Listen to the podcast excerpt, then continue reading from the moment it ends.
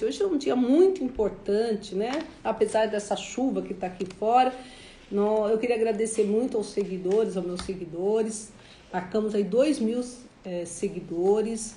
Na verdade, não é o número, mas é a minha, a minha vontade de nós passarmos conteúdos cada vez mais importantes, informações é, que façam sentido, né? Para que vocês que nos sigam. Então, eu gostaria tanto que vocês mandem sugestões do que a gente pode escrever, falar, das nossas. E hoje, é, para comemorar, né, nós vamos é, falar sobre um tema interessante, que são as mães narcisistas. Oh, minha linda! As mães narcisistas, né, como elas afetam né, a vida dos filhos, né? Então, a gente tem muito essa questão, né? Para isso a gente vai convidar, já passo, vou falar da Ana Carleira, que é um prazer ter você aqui. Mas né, que a ideia né, que tudo, que ser mãe é, é, é mãe é perfeita, mãe é o amor é incondicional pelos filhos, mas muitas vezes a maternidade pode ser é, um pouco difícil, pode trazer problemas e, e, e dificuldades para os filhos, principalmente quando essas mães com características narcisistas é, vão uh, criam seus filhos, né? Então é, nesse caso, a maternidade é marcada por muitas situações conflitantes, atritos, como nós vamos, abusos, né? Eu até nós estamos numa questão, viu, Ana, de sugerir filmes. Então, nós vamos sugerir o filme que, é, Mamãezinha Querida e Minha Mãe é uma Sereia. São dois filmes é, interessantes, né? Para a gente, é, depois a gente fala um pouquinho dele.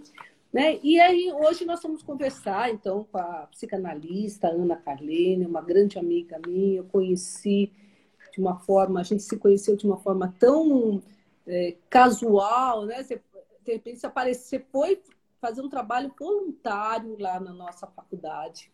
Né? E hoje a gente sabe como poucas pessoas né, se dedicam, e você se dedicou.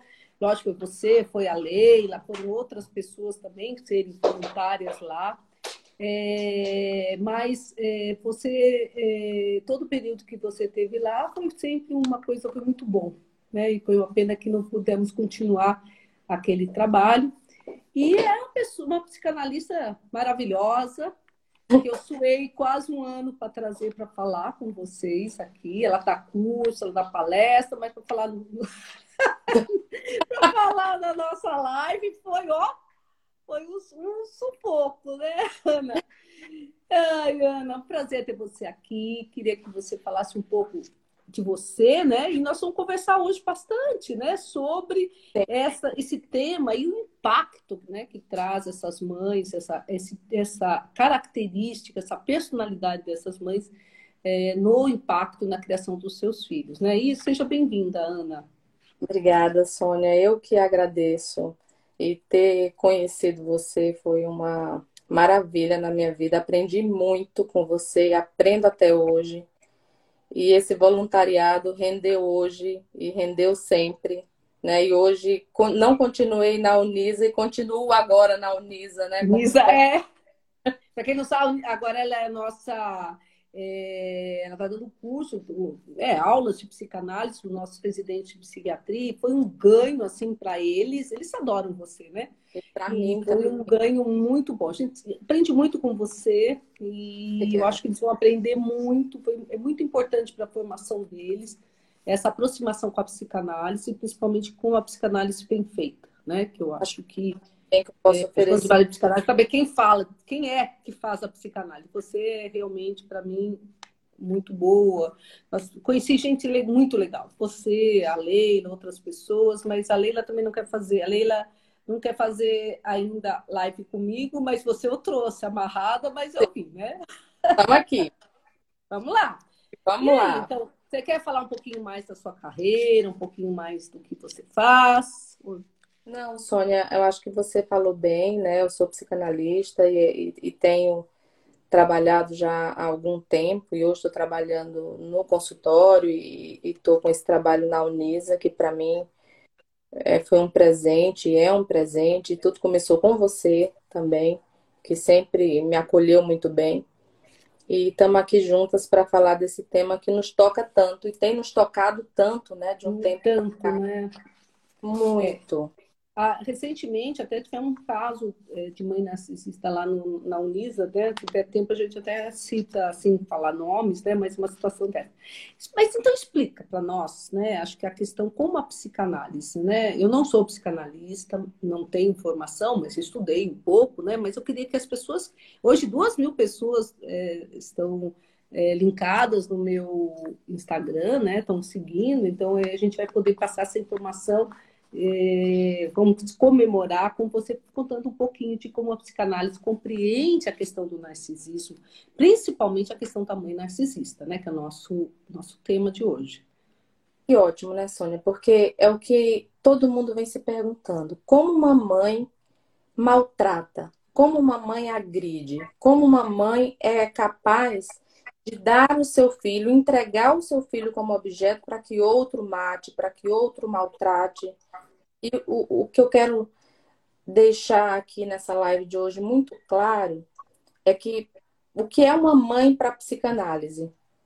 Para que nos conforte também enquanto mães, uhum. né? Para que entender o que é uma mãe, como a, a psicanálise compreende o, o, que é, o que é ser uma mãe. Né? Então, a, a psicanálise entende que não é a mulher que tem um filho ou a mulher que cuida de um filho quando pare que se torna uma mãe. Socialmente é assim que se chama. Toda mulher que tem um filho é mãe. Para a psicanálise, não. Para a psicanálise, a mulher ela tem um filho, ela precisa adotar esse filho, ela precisa investir esse filho de amor, significantes, da sua história, dos seus medos, das suas angústias, né? Que também são, são vêm aí de, de situações narcisísticas dela também. Só que dentro ainda de uma normalidade. Uma só que tá ruim a conexão, eu não sei. Vocês estão ouvindo? Se tiverem algum problema, mandem para mim escrito, por favor. Vai. Tá. Então, é, é, é, é nessa linha, né? A mãe, a mulher, ela chega a esse lugar de mãe, ocupando essa função materna. Aqui vamos falar principalmente de uma mulher que ocupa o lugar social de mãe. Não uma mulher que ocupou uma função materna. Porque, de fato, uma mulher que ocupa uma função materna, que é uma mãe de fato, como a gente conhece, ela não maltrata o filho. Sim. E nós tivemos então... casos bem recentes, né? Cada dia aparece um mais na mídia que, né, dessas mães que maltratam, que deixam o outro maltratar, né? Isso, então a gente chama de mãe porque é assim que é chamado. Sim. Mas o que, Sim. né? Mas não é que ocupou essa função materna. Então, isso a gente precisa separar bem para que a gente possa compreender o porquê que a mulher faz isso. Sim. É, o, a gente trabalha na psiquiatria com a questão da personalidade narcisista, né? Não é a mesma coisa. É esse narcisismo, a gente pode falar também dos transtornos, é um, se englobaria nos transtornos de personalidade narcisista? Se englobaria sim. Porque assim, o narcisismo, ele vem caminhando ele é uma formação, ele vem da formação do ego até a formação da personalidade. Ele forma a personalidade. Então a gente pode falar em personalidade narcísica ou narcisista, patológica. Uhum. Mas uhum. também a gente pode falar numa personalidade que vem caminhando para uma perversão, para uma psicopatia, para uma sociopatia. Depende da subjetividade de cada caso. Sim. Porque Sim. a gente vai entender aqui no decorrer dessa live que existem graus, né? Sim. Isso, graus... isso é uma questão interessante. Existem graus, né? Sim, existem graus de maldade. Existem, ah, e, e, e provavelmente a gente vai, vai, vai conversar aqui sobre mães narcisistas que são exemplos de maternidade. Não são essas que a gente vê aqui que maltrata fisicamente, que são visíveis. Elas são tão articuladas que nos causaria inveja em mim e você. A gente fala assim, poxa, né? A gente não soube. Mas aí como é que elas, esse narcisismo dessas mães vai pegar as crianças, vai impactar as crianças, essas mais articuladas? Por conta elas são a, as mães onde os filhos são mais educados. Então, no parquinho, por exemplo, a criança é impecável. A mãe é impecável. Elas são as incansáveis. Incansável. Sabe? Aquela que é, ela nunca está cansada, o filho é sempre perfeito, fora de casa. Dentro de casa tá ali uma criança oprimida. Então você vai no lanchinho, todo sujo, vem aquela criança perfeita. É, na verdade, essa é a história da mamãezinha querida que, é, que eu sugeri, porque a gente vai sugerir de leitura, né? Que é, o, é sobre a vida real né, da atriz Sean Crawford, que era tirana com os filhos adotivos dela em casa, mas fora era perfeita, os filhos eram perfeitos, mas em casa ela era extremamente é, abusiva com os filhos adotivos. É a história real da vida dela, né? E mais ou menos isso é um exemplo disso que você está falando. Você lembra que a, a, a cena do cabide, que ela falou assim: você não cuida do vestido de 300 dólares, sei lá quanto era, que eu fiz para você, que eu comprei para você. Então, ela esmera o filho, por quê? Porque o elogio vai para ela. Uhum. Tá. Que o filho destaque. É porque ela se destaca enquanto mãe perfeita. Entre aspas. Sim, então, sim. o que ela quer é que a, a, no filme, né, naquela cena do filme, os vestidos são lindíssimos. Se ela sai com aquela criança, você olha e fala, que mãe. E olha o que, é, que ela fala. Nossa, né? Exatamente. Ou seja, a gente tem a impressão que a mãe narcisista, a criança sairia suja, mal cuidada. Não uma criança que usaria um vestido daquele, por exemplo, que tem nesse filme. Então, é, é, elas são muito articuladas, né? E aí, na verdade, então o narcisismo existe no ser humano desde bebê? Ou ela se Sim. forma um pouco mais tarde? Não, não. O filho é uma extensão dela. É, eu acho que mais ou menos isso você está colocando. A mãe não, não individualiza tanto, é, fica né, como uma extensão desta mãe, os filhos, e... né? Porque Autorreferenciados, pode... né? Isso, porque a gente pode se perguntar, né? De onde vem tanta maldade? Como é que essa maldade se constitui? De onde vem esse narcisismo patológico? Né? Aqui não é uma aula de psicanálise, mas só para a gente conseguir compreender Sim, rapidinho. Como é que. É... Ah, é como se identifica uma mãe narcisista, a gente já vai falar, tá na minha, tá na minha lista de perguntas. O que é o narcisismo, então? Né? O que é isso que a gente está falando? O que é o narcisismo? Então, o Freud, ele denominou de narcisismo uma das, da, das, das vertentes da pulsão. O narcisismo, ele chamou de narcisismo primário ou secundário. Sendo primário, aquilo que... Sabe quando o bebezinho chega, que tudo é ele? Ele é completo. Sim. E deve ser assim, né? É para ser sim, assim. Sim, sim, sim. Então, o bebê ele é completo, ele entende que ele é tudo. Ele é, nada falta. Esse é o narcisismo primário. Depois, quando ele vai crescendo, vem o pai, vem o outro. A mãe tira esse olhar do bebê e volta esse olhar para o mundo. Esse, essa volta né, desse afeto para os objetos, em psicanálise, a, os termos eles são muito amplos, né? Objeto pode ser essa caneta, pode ser eu, pode ser você, pode ser nossa relação, pode ser a uhum. relação. Enfim, objeto é quase tudo que não seja o próprio ego, a própria criança. Então, esse afeto ele é dirigido ao outro. No caso do narcisista, ele não dirige esse afeto aos objetos. Ele fica voltado para ele mesmo. Então, ele não sai dessa posição do, do afeto voltado para ele. Tudo gira em torno dele. Dele. Uma coisa né? egocêntrica. Consciente, né, Sônia? A criança, ela, ela simplesmente, ela não faz isso de forma consciente lá no começo. Sim. Então, aí você pensa assim, Ana, e por que, que não tem afeto? Já que você está falando de afeto, o afeto é voltado para ele, não é o afeto de amor que eu estou falando. É o afeto em termos de eu comigo mesmo, não porque ele se ame. É apenas a energia voltada para ele que eu estou falando né, de afeto enquanto energia, aquilo que toca. Então, é nisso que acontece. Uhum. E aí, é, a, a, o bebê, quando ele é muito pequeno, né, na verdade é importante que a mãe se separe dele, até para que a, a, criança possa entender né, que, é, que a mãe é uma pessoa e ele é outra. Né, com, Exato. com a evolução do, do, do, do bebê, é importante a mãe, a mãe apareça e desapareça, né, de alguma, simbolicamente, para que ele possa criar uma individualidade. Senão ele fica grudado, né, na mãe. A sensação que eu tenho um pouco das mães narcisistas é que os bebês fica tudo, fica tudo muito grudado. Elas né, não deixam. Dessa, é essa questão egocêntrica, né? É meio, é isso um pouco mesmo, é assim é, que. Porque o que que acontece?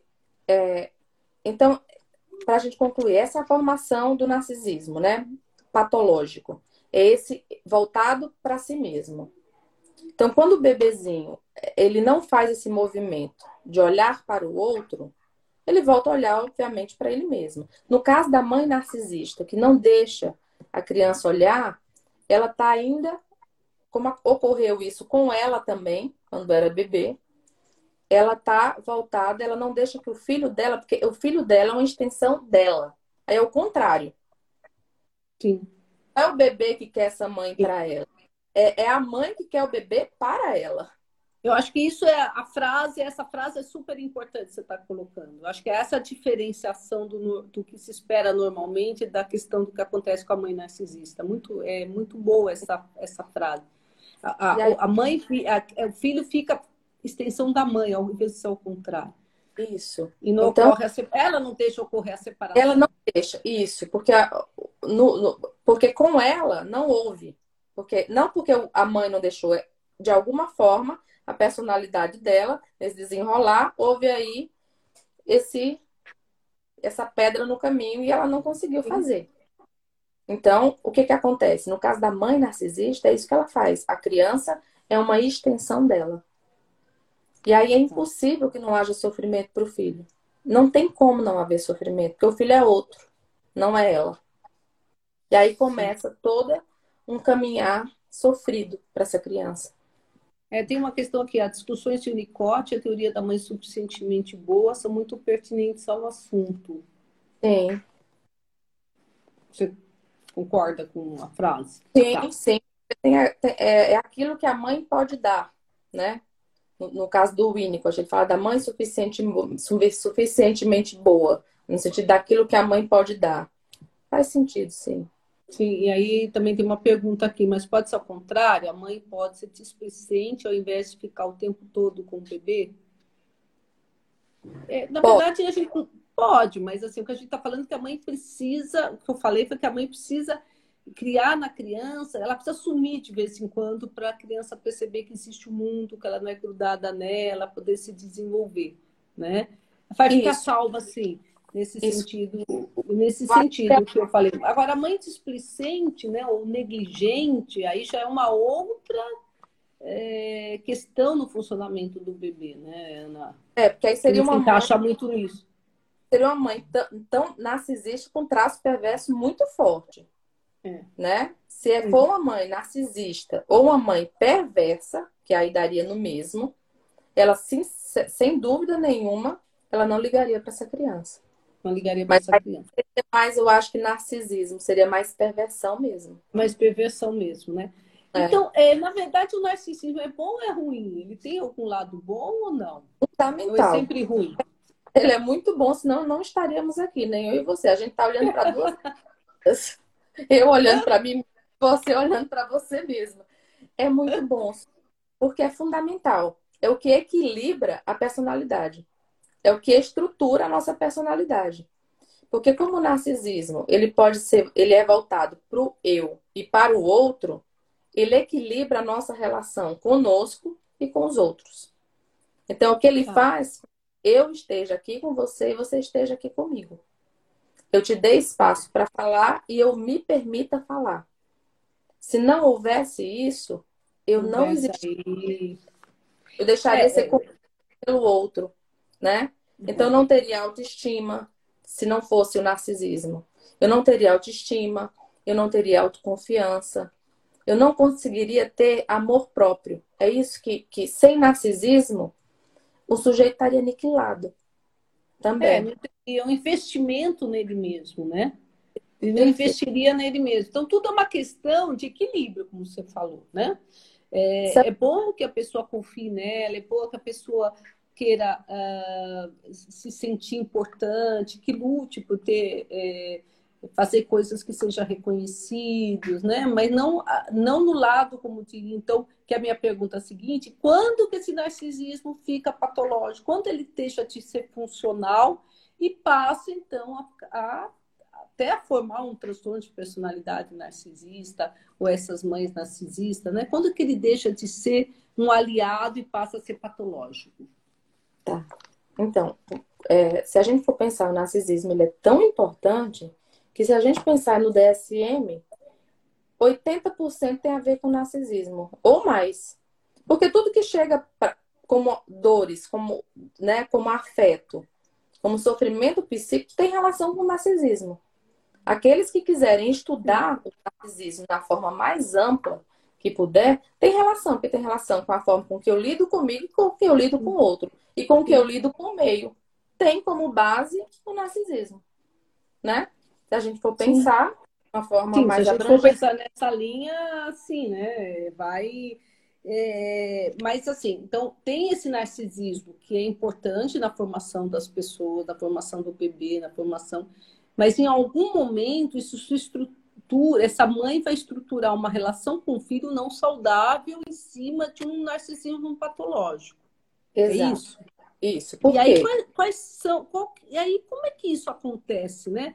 É, é, é que chavinha se mexe lá, né? Até para que para que uhum. quem esteja, por exemplo, com um bebê pequeno não corra o risco de se, né, se moldar de uma forma diferente. Isso, isso, essa relação, dessa, ela vai até a estrutura, né? Que vai entre 7 e 8 anos. Então, você vai percebendo como essa criança lida com ela e com os outros. Sempre mediada, né? Entre o narcisismo uhum. E o narcisismo secundário, se a gente for pensar nisso. Até formar uma estrutura. Se, for, se ele for formando uma estrutura, a criança, ela tende a. Ela não aceita bem, mas o que, é que ela faz? Ela fala: ok, minha mãe não é só minha, eu não sou tudo para ela, então também vou investir no outro. Sim. Com angústia. Mas vai fazer. O, o que, qual é o desvio que acontece quando isso não ocorre? Ela não quer abrir mão. Então ela continua nessa posição do narcisismo primário. Uhum. Ela não abre mão. Ela continua acreditando que é tudo. Então é aquela criança que é irredutível ao seu desejo. Né? Então, assim, vem a mãe, vem o pai, e se não forem firmes, essa criança reina. ele infla, né? Ele vai crescendo na criança e assim será o adulto. O que que vai reforçar? O que que vai mudar? Ele não vai buscar, porque nada vai faltar. Então ele cria. E aí aparece a questão da falta, né? Isso, porque sem falta não há desejo. A criança, então o que, que ela acontece? Ela fica colada a uma imagem de um eu ideal. O ideal de perfeição, o ideal de ser o melhor, o ideal de tudo merecer. Então, se eu eu tiver uma dor de cabeça, se você tiver também, você vai falar, ó oh, Senhor, por que, que eu tive uma dor de cabeça? Né? E eu vou falar, olha, as dores de cabeça existem porque existem, eu tô com dor de cabeça. Você vai falar, não, eu não posso ter dor de cabeça. Por que, que eu tive? Por que, que você me mandou uma dor de cabeça? Essa é a diferença. Sim. Então, é, quando escutamos a questão de falta, né, é, dá para o narcisista uh, ser feliz? É, dá para ele é, tirar alguma questão boa dessa, dessa questão, desse, é, desse comportamento, ou dessa estrutura, como você chama? Sim, a gente tem a impressão que sim, né? Quando você pensa, nossa, ele se acha. É, porque ele é o, né? O poderoso, o grandioso, é. o maravilhoso, né? Não, porque como ele é colado com esse ideal, eu ideal, ele está sempre em falta. Ele está sempre em falha, porque não existe. O sujeito é faltante. Né? Então, ele está sempre em falta. Então, não existe essa felicidade para o narcisista. Até porque, é, é, é, na verdade, é, como ele se enxerga, né? Ele se enxerga grandioso, maravilhoso, mas no confronto com a vida, muitas vezes ele, isso dá uma sensação é, é, ruim de, quando ele não consegue alcançar esse todo esse sucesso que ele quer, todo né, esse reconhecimento que ele quer, né? E podem deprimir, eu tenho a impressão que eles deprimem muito. A clínica mostra isso, né? Sim, sim, sim. Tanto os filhos quanto os próprios, né? No caso das mães, mas as pessoas que têm essa estrutura de personalidade, né? Em que precisa ser o melhor, é muito difícil ser o melhor o tempo inteiro. Sim. Porque os traços né, narcisistas, quando são mais fortes, eles vão ao consultório. Sim. A mãe, a mãe narcisista é que não leva o filho ao consultório. Não é interessante para ela. Não, até porque ela não acha que está fazendo né, né, né nada está acontecendo de errado. Ela é ótima, ela supre Isso. tudo. É, e aí do filho que disser que não, né? É. É que não, porque é justamente aí onde os problemas aparecem, né? Eu vi uma pergunta falando se, assim como a gente falou, se as filhas mulheres são as mais prejudicadas. Não sei se a gente pode falar sobre isso agora. Pode, pode. Acho que é muito legal essa interação. Aliás, hoje o pessoal está interagindo bem. Eu acho que é legal, sim. É, eu acho que tem. Acho que passou aí rapidinho. É, eu é que eu às vezes não consigo acompanhar, porque eu tô de óculos, não consigo acompanhar. Tá bom. então, falar sim, lógico. Mulheres são as mais prejudicadas por quê? Porque além de ser para a mãe essa extensão dela, a mãe ainda cria a expectativa e a rivalidade com essa menina. Então elas são muito mais prejudicadas do que os filhos homens, justamente por serem mulheres. Então é muito. Existem casos de, de mães narcisistas que deixavam as filhas na sala para os namorados abusarem. Para os parentes. Então, assim, os namorados vinham e ela ficava. E, e, e, e, ela saía de casa, ela ia à padaria. Ela saía. Ela sabia o que acontecia e ela deixava. Então, assim, ela entregava para os maus tratos. A filha mulher, né, no caso, a menina, ela tem uma questão, essa mãe tem uma questão com ela que ela não pode ela não, ela tem que ser boa, mas não pode ser boa demais. Ela tem que ser legal, mas ela não pode ser legal demais. Então, assim, o padrão de exigência é muito maior do que os meninos. Porque Sim. não pode ser mais do que ela foi. Então, ah, isso é... é... muito complicado, né? Eu tenho, a gente pegou um caso de uma menina que a mãe era muito, meio fitness, né? E ela falava isso. Ah, mas essa minha filha, a filha era gordinha, a mãe toda fina. Essa minha filha aqui não come demais, ela não faz exercício. Olha como eu sou. Eu faço malho, eu faço dieta, né?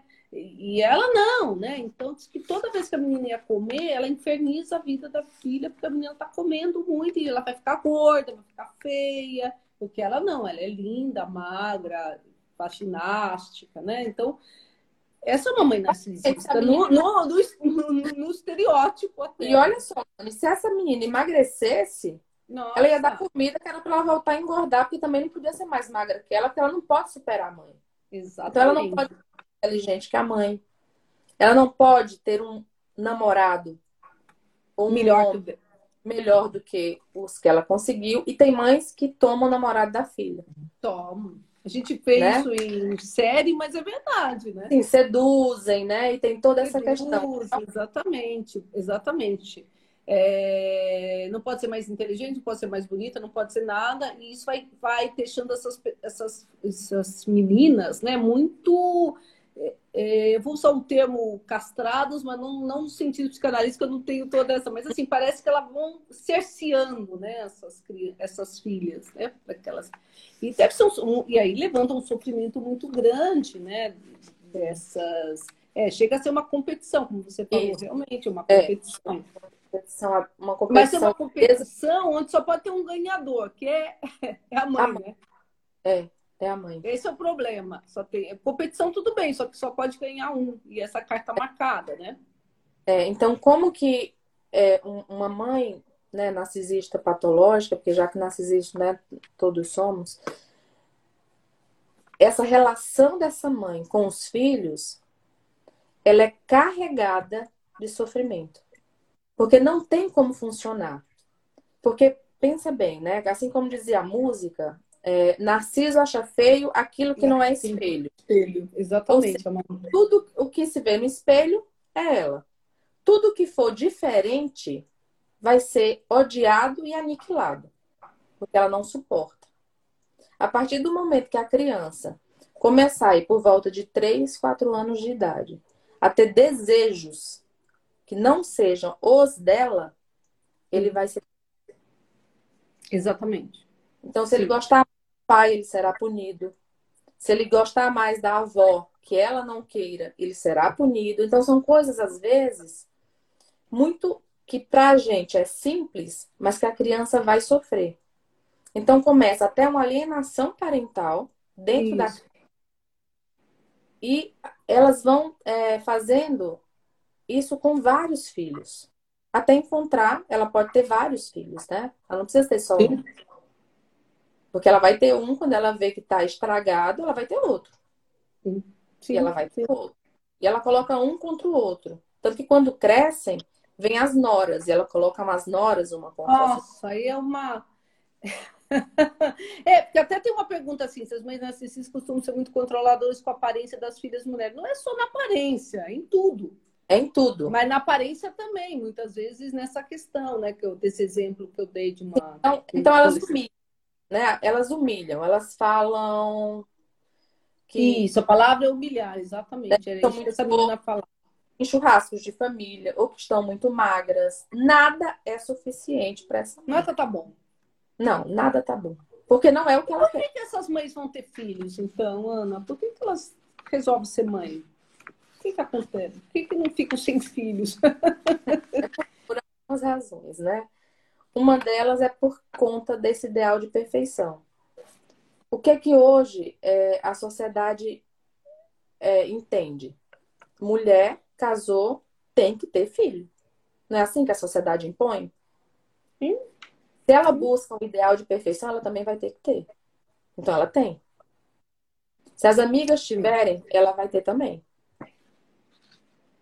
Se a família quiser, e esse for o ideal, que ela entende que o outro vai ver e vai buscar essa perfeição nela e vai entender que ela é perfeita, ela vai ter filhos. Sim. Se o marido entender que ela vai, para ela ser a mulher perfeita, ela vai precisar engravidar, ela vai engravidar. E vai ter filhos. Nunca pelo outro, é sempre num sentido egocêntrico. Né? É, é, é, porque a gente pensa assim, ela fez por, pelo outro? Não. Ela fez por ela, para que por o ela. outro o quanto ela é maravilhosa e quanto ela é completa. Sim, como ela é, é perfeita, né? Exatamente. Grande. Quando a gente recebe uma. As crianças vêm pouco, né? E o pai intervém muito pouco. A família intervém muito pouco. Porque essas mães zelosas é muito difícil de perceber. Sim, sim.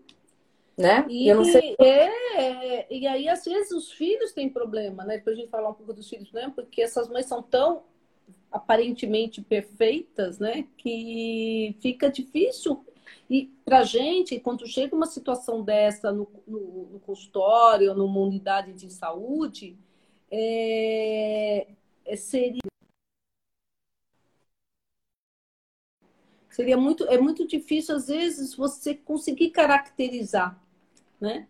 Porque parece que elas, elas se escondem atrás dessa situação e o que aparece é, é a coisa, vamos dizer, ai, mas a gente fica até com dificuldade de caracterizar que essa mãe está fazendo tudo isso para o filho, numa consulta médica, num posto de saúde, né? Uhum. Porque elas é, conseguem é, vamos dizer, dá um nó na gente, né? Os profissionais, muitas vezes. Inclusive na escola, porque ela não falta uma reunião, porque ela é incansável, é, as tarefas estão perfeitas, porque essa é a função, é da mãe perfeita.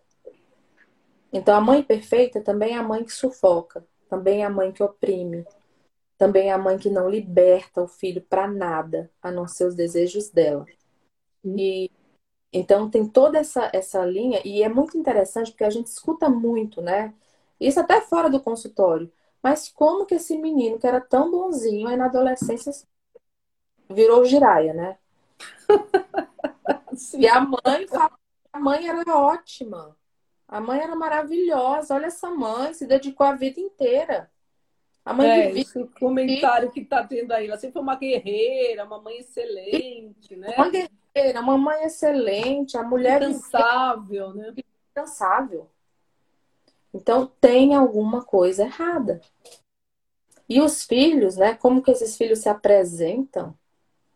Então os filhos cansam. Chega uma hora que não dá mais. Que eles e não elas se... falam, mas Tina, mas quando, como, como eles vão fazer isso comigo? Eu sou tão boa, né? Sou tão maravilhosa. Como é que eles estão se revelando?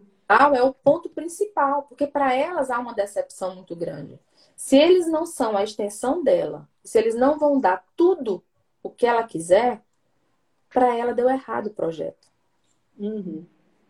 Para elas é, é o fim. Então eles não merecem, o choro não merece comoção. Elas não possuem empatia. A ponto de deixar eles sem comerem o dia inteiro. Deixa eu te perguntar um pouquinho uma coisa. Até, até tem um. É, uma pessoa está colocando na, na, que a fama dela na família e na escola era de mentirosa, provavelmente, porque ela falava as coisas que aconteciam e ninguém acreditava. A, a síndrome é, de Munchausen, que agora é factício, é, pode ter uma ligação nisso? É uma mãe que se preocupa tanto com o filho que fica levando para o hospital, fica cuidando, fica dando. É, arrumando para que a criança não saia muito de perto dela.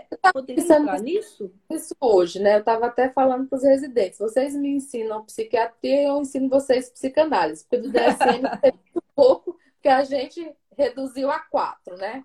Neurose, psicose, perversão e a fobia cai aí no meio, mas seriam três.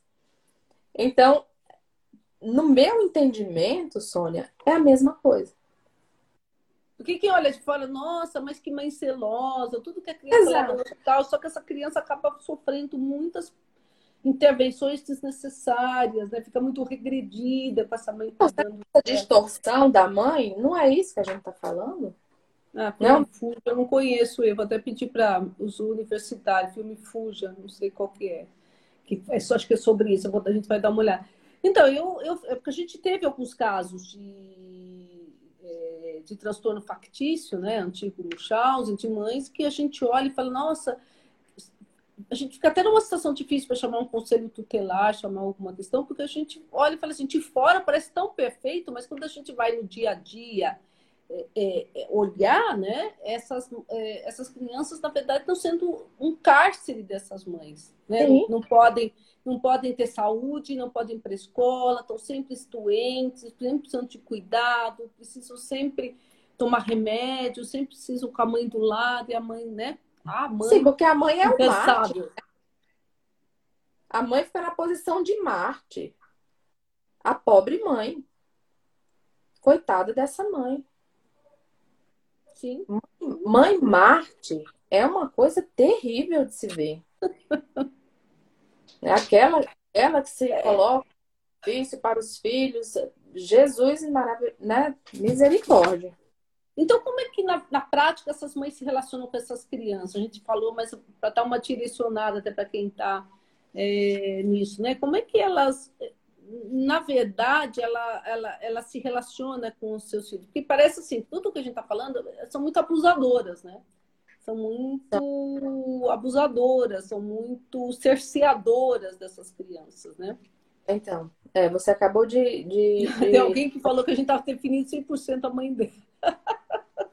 É, infelizmente, infelizmente, a gente não queria, mas acontece, né? Tem essas é, E muitas pessoas se identificam, né? Porque encontram dentro de si, no consultório mesmo aconteceu, né? Durante a semana, lembranças de maus tratos, lembranças de coisas ruins, porque o narcisismo existe. Óbvio que dependendo do grau, tem graus mais leves, e tem mãe dramática, tem a gente é mãe sabe disso. Até às vezes a gente se pega de vez em quando, mas aí é normal. É o nosso narcisismo normal, é totalmente diferente do que a gente está falando aqui. Uhum. Mas no caso da relação da mãe, é essa. Ela, ela, ela, ela faz com que o filho não perceba que é maldade. Então é, muito, então é muito interessante. A criança, ela nunca percebe que o problema é com a mãe. Ela acha que o problema é com ela. É. E aí cria uma distorção. Então, assim, a mãe, ela vai eliminando a autoestima, tudo aquilo do narcisismo que é bom, essa mãe vai conseguindo, ela vai conseguindo matar. Ela mata a autoestima do filho, ela vai eliminando a, as esperanças de um relacionamento saudável. Ah, ela vai eliminando a esperança de receber amor, porque o filho, por mais que ele tente, ele não recebe um elogio. Às vezes, quando recebe um elogio, é, é por aquilo que ele teve que se esforçar e fazer por não querer, só para agradá-la. Então, nem isso recebe, né? Sim, dependendo do caso, nem isso recebe. Porque os elogios são assim. Tudo bem, mas você poderia ter feito mais. Você não faz mais nada que a sua obrigação. É, ou então assim, é... é, você ganhou, você ganhou tal medalha, mas porque eles não viram quanto você errou verdade é mesmo. É o máximo do elogio que se ganha. O máximo é isso, né? Se você podia ter se esforçado um pouco mais, né? Então, o que, que sobra para uma criança dessa? Por isso que eles são calados. Porque eles não podem falar muito. Porque se eles se expressarem demais, eles vão ser repreendidos em casa. Se eles sorrirem demais, eles vão ser repreendidos em casa. Sim. Sim. Os castigos são gigantescos. É de falta de comida por horas, por dias, né? É Nossa, tinha a minha filha, quando atendia, minha filha, na época que ela, ela agora ela faz medicina, mas quando ela fazia psicologia, ela tinha um, uma mãe que punha o filho no milho, ajoelhado no milho, como antigamente. Pacientezinho, 7, 8 anos, eu acho, pequenininho. Tem relatos da criança ficar embaixo da mesa por cinco horas embaixo da mesa. Ou em pé por seis, sete horas. Nossa, e quais são as consequências que isso tem? Uma pergunta que tem aí, eu também estou colocando aqui, né? O que, que acontece com essas crianças? Quais, o que, que a gente acontece de. O, o que, que a gente pode esperar né, de, de, de transtornos mentais, transtornos de personalidade, de sofrimento desses filhos, Ana? É, Sônia, como eu falei para você, as crianças elas não percebem e quando adultos elas chegam em análise e elas têm muita dificuldade em perceber uma mãe narcisista. Elas elas têm um mecanismo de negação absurdo. Então, o, o que elas se dão conta é que passaram anos tentando agradar, anos buscando fazer algo para agradar essa mulher, e aí tentaram se libertar de alguma forma, não conseguiram, porque ela ainda, ela ainda cerceia, ou ligando, ou é, ele, a, a, quem mora aqui em São Paulo, indo todo final de semana ver essa mãe, fazer o que ela quer. Então, assim, ela consegue comandar os netos, é impressionante o poder que uma mãe narcisista tem. Ela comanda os netos. Como o filho vai mandar nos filhos. É um poder gigantesco, porque e aí quando você começa, né, em análise, quando a gente começa a pontuar, ele ele recua. Ele não entende. Não, é muito, é muito primário, né, Ana? É muito da estrutura. É como se é, é, é, as mães vão mudar esses filhos, a estrutura deles, né? Então não é uma coisa. Porque o discurso da mãe era esse: eu me sacrifiquei por você, eu deixei o seu pai para ficar com você. Eu me sacrifiquei eu por você. por você. Hoje, é, eu ainda não almocei para vir te buscar na escola e olha o que é que você faz para mim. Eu inteiro, né? É, é culpa, culpa e culpa. E a criança, desde pequeno, que ela quer amor. Então ela vai demandar amor todo o tempo. O adulto demanda amor da mãe. A mãe, depois que morre, o adulto ainda quer a mamãe. Então, o que ele vai fazer é muito sofrimento. E para uma forma de defesa dessa criança é não reconhecer. Sim, porque se reconhece, vai ter que lidar com todo esse. Vai ter, que, vai ter que desconstruir o que foi construído, que ele é sempre ocupado e a mãe é sempre maravilhosa. Desconstruir tudo isso é muito complicado. Como que uma criança suporta isso? Não suporta. Então ela tem nurese, ela tem febre, ela adoece com frequência. Algumas ficam mudas, né? Passam tempo sem falar. Outras têm problemas de bulimia, de anorexia. Sim, muito problema alimentar, né, Ana? Muito problema alimentar por conta disso. É, realmente é. E como é que a gente pode. Nossa, o negócio da indo, o tempo tá correndo, eu tenho tanta coisa para te perguntar. Hum. Ai, meu Deus! é, é, elas não levam essas crianças para tratamento, é óbvio, né? Então, às vezes. Elas se quando... cortam, é, a Ruth está colocando essas crianças ah, se cortam. Se cortam, exato. Se cortam. Então, elas usam um mecanismo. Elas se cortam por culpa. Mas não por causa do sofrimento em si, porque elas não se dão conta. É um mecanismo de defesa mesmo. Na adolescência, que algumas pessoas ainda conseguem se rebelar. Mas a grande maioria não, porque também tem os filhos queridos, né? Eu não sei se a gente nem chegou a comentar isso. Elas vão tendo filhos para ver se acertam um. Então, elas, elas têm normalmente um que conseguem ser o escravo, uhum. aquele que faz os desejos dela, que chegam mais perto desse espelho dessa mãe, e os outros ela abomina. Então, fica claro para toda a família o amor que essa mãe tem por um e o quanto ela repudia os outros. Eu conheço um caso que a mãe eh, tinha quatro filhos e a mãe falava e acho até virou um tema de filme tem um filme agora eu não vou lembrar o nome mas aconteceu na vida real que eu conheço a pessoa que a mãe chegava para um filho e falava assim você sabe que eu você é meu filho predileto né aí chegava para o outro e falava você sabe que falava para os quatro no pé do ouvido e aí criou uma uma briga entre os filhos né? Porque eu sou. Foi o tema de um filme muito bonito. Agora que eu falei, vou até procurar para ver se a gente posta. Então, assim, Alguém... quanto que. Preciosa também. Oi? Alguém... É que falhou um pouquinho. Alguém falou aqui do filme Preciosa também, alguma coisa ah, assim. Ah, o Preciosa. É, o Preciosa é um filme bem interessante que tem mais é, é de uma moça, até ali porque eu vou colocar numa aula de violência sexual. Ela é, é a mãe bate nela, e o pai abusa sexualmente. Ela tem dois filhos com o pai nesse filme Preciosa. É um filme super interessante. Eu não vi todo, mas é bem, bem pesado também. Mas de abuso, de maltrato da mãe, a mãe deixa o pai abusar da. Então entra nas, né, em tudo, nos dois lados, da violência sexual e da questão é, da mãe é, narcisista. Teve uma pergunta que passou é, agora eu, eu, acabei não, não, anotando, mas assim, a, a é, dá para identificar uma mãe narcisista de fora? Com o olhar. Sim. Como é que a gente pode até dar um toque para alguém da família, ou não? Que... Olha, tem que ser alguém muito próximo para ver, ou alguém que consiga escutar a criança. Ou alguém muito próximo da casa ou alguém que consiga escutar essa criança. Porque também a gente não pode dizer essa é narcisista, essa não é, essa é, essa é ruim, essa não é, porque se a gente apontar Sim. o dedo, é um problema muito sério.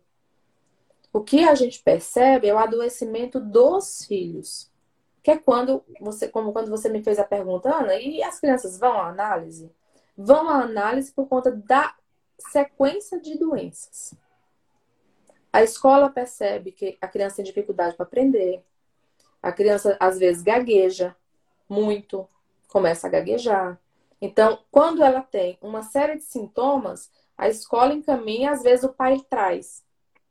Quando o pai, né, junto com a mãe, traz, o relato da mãe é sobre ela. O quanto o filho dá trabalho, o quanto ela está cansada porque ele é internado, o quanto dá trabalho ele fazer xixi na frente dos outros. Então, é uma, um absurdo de se escutar. É eu, eu, eu, né? Eu, eu, eu. eu. Então, assim, é o quanto ela está cansada e quanto o filho dela dá trabalho, não porque ele adoece. Olha que absurdo. E a gente tem que escutar com essa nossa cara que Deus nos deu, né? Que paisagem na hora, é. né? Exato. A gente começa o tratamento, ela tira. Ah, quando a criança começa a dar sinal que vai sacar, elas interrompem o tratamento. Aí, infelizmente. E tiram do psiquiatra, tiram do psicólogo, tiram da escola, tiram de quem puder alterar essa dinâmica. Exato. É, nesse sentido, a pergunta lembrei. Se esses dois casos recentes do Henry e do, do Gael, se as mães poderiam ser enquadradas nessa questão de mães narcisistas. A do, a do Henry, a primeira, eu lembro que a primeira vez, é, como eu tenho um filho pequeno, aquilo me tocou absurdamente, Sônia, de ter noites que eu não conseguia dormir direito, imaginando a, a, a imagem daquele menininho tão frágil. Então, me tocou muito, tanto que escrevi um texto que não tenho muito costume de falar sobre polêmica, né? Mas aquilo me tocou que eu falei, eu não posso ficar calada, porque tá me doendo. Quando eu vi a reportagem a primeira vez, não se sabia como a criança tinha morrido. E se vocês resgatarem essa, essas, essas primeiras falas da mãe com ele, ela, essa mãe fala exatamente o que eu estou dizendo que a gente escuta no, no consultório. Ela diz: Estou, é, está sendo muito cansativo para mim essas, esses retornos do Henri para casa. Está sendo muito desgastante para mim Henry vir para casa, porque ele chora muito. Ela fala de como tá difícil para ela. Se vocês forem pegar, vocês vão ver os isso. relatos. Os relatos. E quando eu escutei, eu falei: mas que mulher narcisista, ela devia estar tá preocupada porque o filho dela está sofrendo. Porque vai para casa no final de semana, ela está errado. Não porque está difícil para ela, ela é adulta, ela se vira. A criança que não tem lidar com isso. E ela está preocupada com ela. Um dia depois foi que saiu tudo. Ela é uma narcisista clássica. E ela Sim. é aquela que. E, é tão interessante o perfil dela, que é essa que eu estou falando, né? Que é difícil da gente identificar, porque mostra, e eu vi eu segui muito, né? Então, é, vi várias reportagens. Ah, os repórteres falavam assim, mas ela parece que gosta da criança. Olha a caminha dele, estava arrumadinha. E ela falava assim, mas ele vai ter uma escola boa, um psicólogo bom, um... ou seja, ele vai ter algo que ela quer. Ela queria que ele fosse para aquela escola. Ela queria para o filho que ele tivesse um status social que ela queria. Ela quer. Que ela queria, Isso. né? Isso, onde, onde Desejava. Ela, é que ela quer. Onde, na verdade, o que a criança precisa de amor e de proteção. Não precisa de status.